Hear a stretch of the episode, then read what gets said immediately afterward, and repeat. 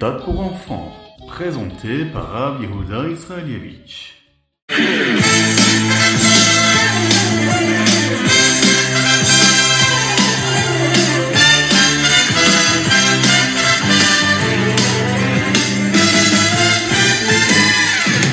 Dans la paracha de cette semaine, la paracha de Vayetse, nous apprenons l'importance de la mission de Yaakov. Ses parents l'ont envoyé à Haran pour qu'il puisse se marier. Yaakov demande à Hu d'être avec lui et de le protéger à Haran.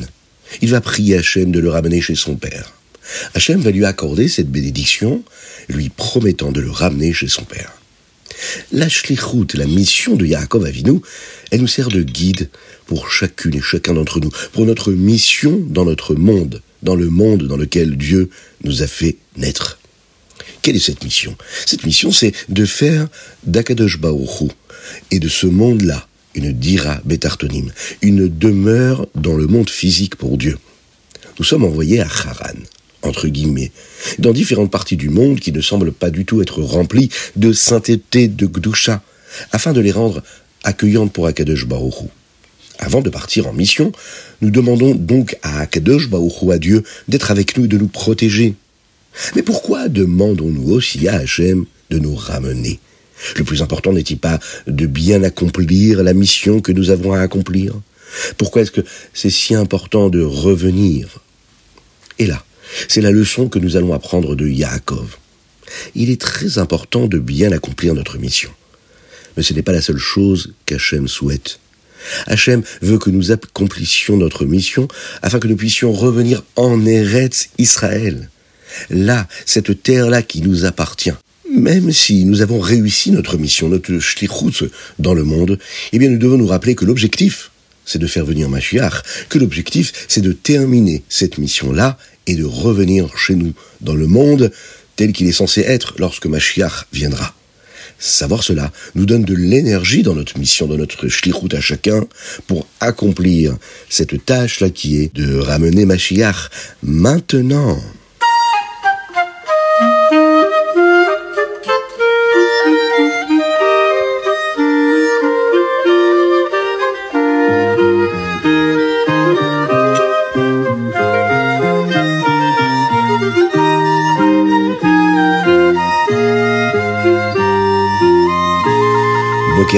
Bonjour à toutes et à tous, infiniment heureux de vous retrouver pour partager avec vous le Ritatu du jour. Aujourd'hui nous sommes lundi de la paracha de Vayitse, Yom Sheni, nous sommes le Zain Kislev 5784. Nous étudions aujourd'hui les Nishmat Sultana Bat Mesaouda.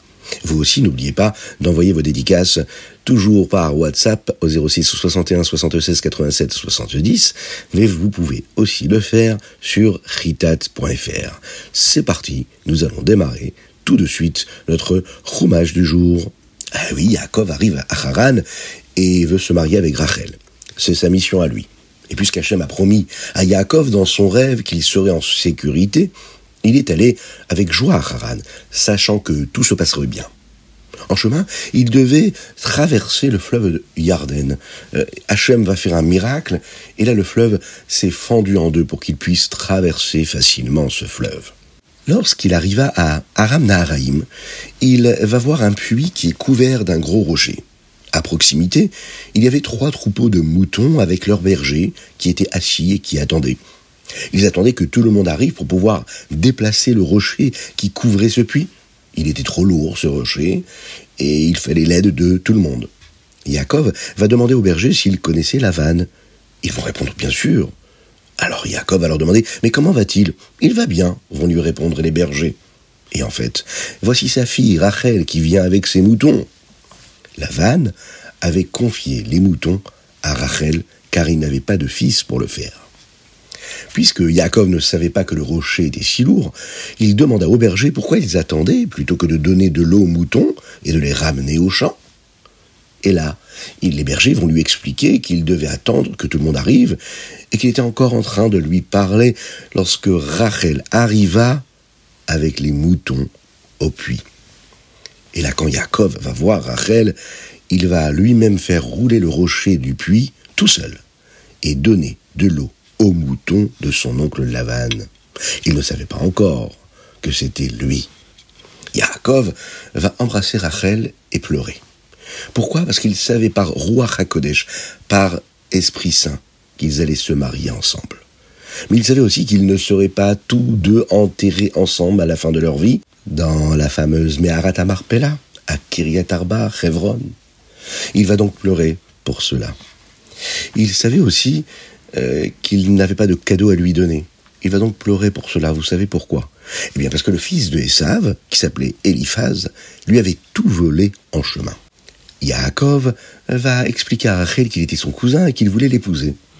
Rachel va lui dire que son père était très rusé et qu'il aurait du mal à lui demander sa main. Alors Yaakov va lui dire Ne t'inquiète pas, euh, lui aussi peut être rusé autant que la vanne s'il le fallait, mais que s'il était honnête, Yaakov serait aussi honnête. Rachel va courir chez son père. La maman de Rachel était déjà décédée. Elle va donc parler à son père. Et là, la vanne, quand il entend ça, il va courir à la rencontre de Yaakov.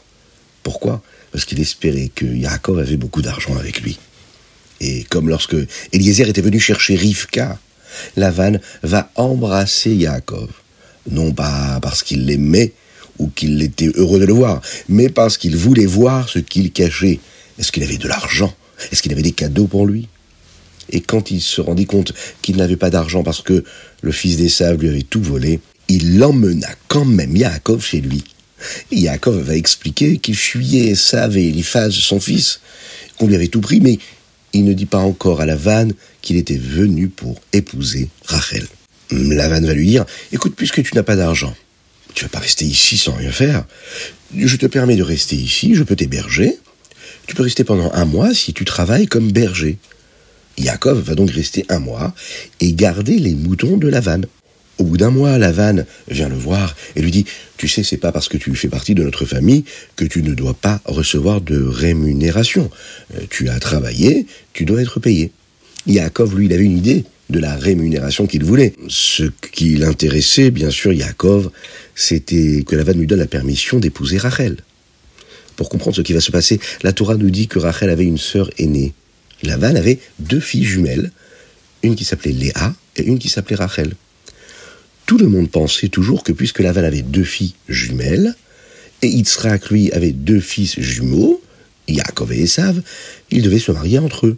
Ainsi, Léa, qui était l'aînée, pensait toujours qu'elle devrait se marier avec Esav, le jumeau aîné, et elle pleurait tellement à ce sujet que ses yeux étaient toujours rouges et enflés. Mais Rachel, Rachel, elle, était belle.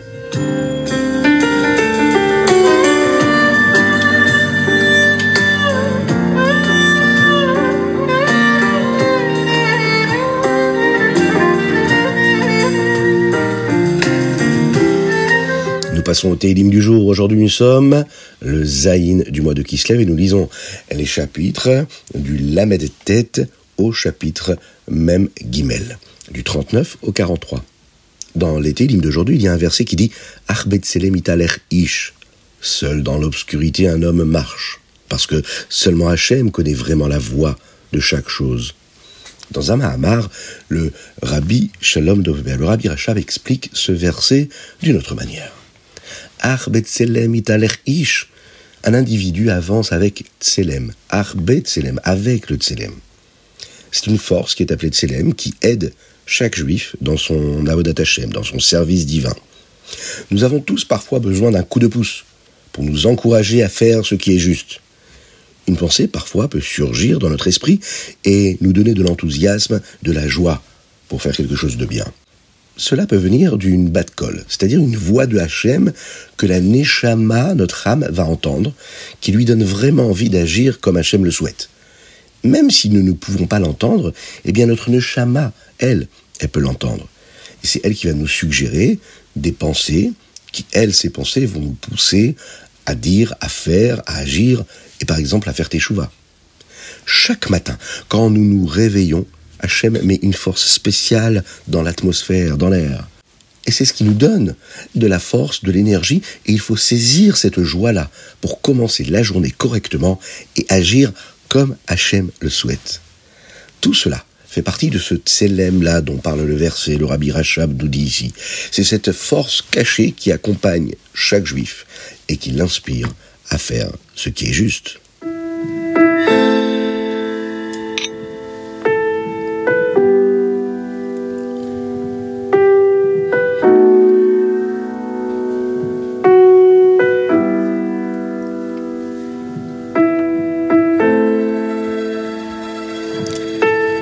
Nous passons tout de suite au Tania. Aujourd'hui, nous sommes dans le Sacharon Siman Dalet. Le Tania aujourd'hui continue de parler de la spécificité de l'accomplissement des mitzvot. Encore plus que les sentiments de l'âme de la Neshama envers Hachem, ce qu'on appelle Ha'ava Veira. Le rabbi Zalman nous donne trois autres raisons pour lesquelles l'accomplissement des mitzvot est si spécial. L'une d'entre elles est qu'il y a un pouvoir très élevé de spiritualité cachée à l'intérieur de chaque mitzvah, qui elle est gashmitz matériel que nous faisons. C'est un pouvoir, et ce pouvoir-là, il est encore plus élevé que le pouvoir de la spiritualité qui est dans la neshama elle-même. Qu'est-ce que cela veut dire? Eh bien, nous observons quelque chose de similaire dans la nourriture.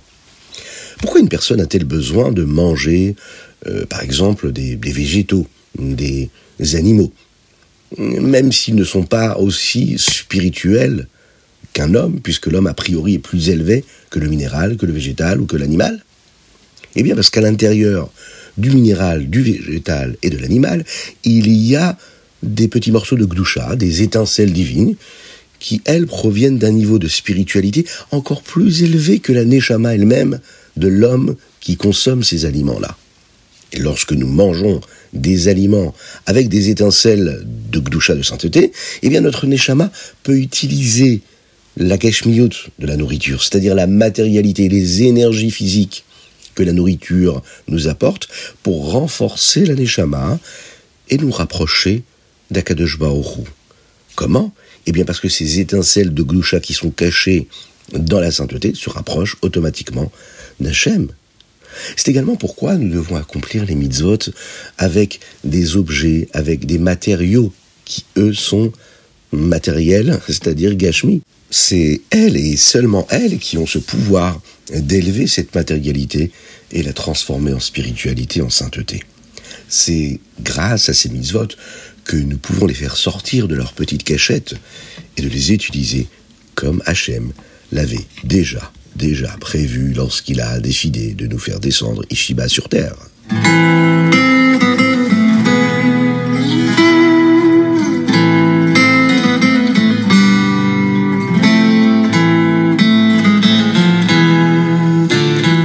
Alors le Hayom aujourd'hui, c'est le se lève. Mais avant cela, est-ce que vous avez bien pensé à mettre une petite pièce dans la Tzedaka Alors, je sais qu'on m'écoute dans différents GAN euh, ou différentes écoles. Alors tous ensemble, on va prendre la petite pièce et on va chanter ensemble.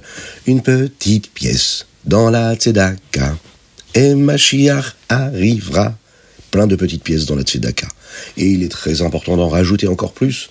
Et on pense très très fort à nos frères en Eretz Israël, qu'Akadosh les protège et qu'il ramène tout le monde à la maison en bonne santé. Dans le Hayom aujourd'hui, on nous parle de chacune et chacun d'entre nous. Et le rabbi nous dit, un juif, un juif a été mis dans ce monde pour vivre comme Hachem le souhaite, pour avoir de la hirat la crainte du ciel, et des midot tovot, des bonnes euh, vertus, de bons caractères. Mais Hachem a mis de la matérialité dans le monde, comme nous l'avons dit dans le Tanya. Et un juif a un Yetzerara, c'est un mauvais penchant, qui peut le faire agir différemment. Alors qu'est-ce qu'il faut faire? Le rabbi nous dit ici qu'il y a trois façons de réussir notre mission. Et ce sont différentes approches dans la Torah. Aujourd'hui, nous verrons à quel point la chassidoute est si spéciale. La première façon s'appelle le moussard. Elle enseigne à quel point la matérialité peut être très dangereuse et que nous devons euh, nous en éloigner. Le Moussard nous dit que quand la matérialité est affaiblie, eh bien, la rouhaniyut, la spiritualité, elle peut être forte.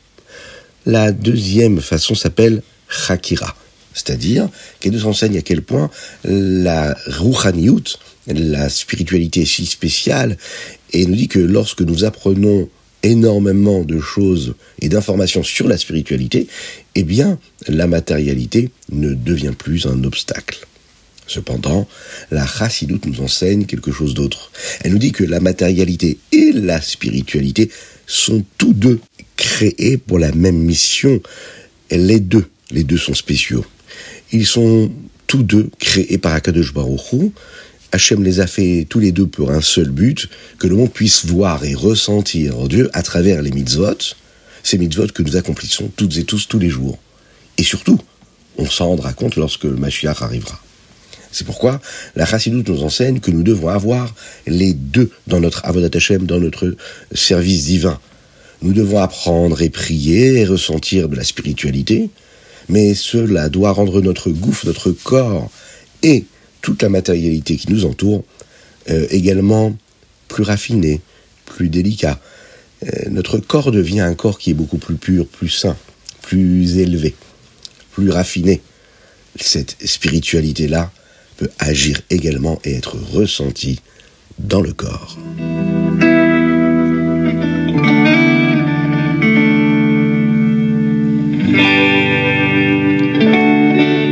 Passons au Rambam du jour. Aujourd'hui, nous sommes dans les Ilchot Tumat Tsaraat. Dans le Rambam, nous apprenons la deuxième mitzvah d'aujourd'hui. Dans le Perek Yudalet, le Rambam nous enseigne quel type de maisons peuvent contracter la Tsaraat et à quoi elles ressemblent. Dans le Perek Tedvav, ce Perek nous enseigne les lois qui concernent la manière dont le Kohen décide que la maison est impure et comment il peut rendre cette maison-là à nouveau théora pure. Dans le Perek Zayin, enfin, nous apprenons comment les personnes ou les objets peuvent devenir impurs à partir d'une maison atteinte, elle, de cette tsara'at-là, de cette plaie-là, qui l'avait rendue impure. Et là, maintenant, nous allons en réalité terminer par ces lois-là, les lois de la tsara'at. Le Rambam termine souvent une section de halachot de loi avec une leçon pour nous. Et voici la leçon que nous pouvons prendre. La tsara'at provient de la parole, de la shonara, quand on parle des autres de manière désagréable. Le Rambam nous dit que ce n'est pas une façon normale et sereine et adaptée à un juif. Un juif parle de Torah et Hachem leur donne, le Rambam nous dit ici, beaucoup de brachot, beaucoup de bénédictions pour cela.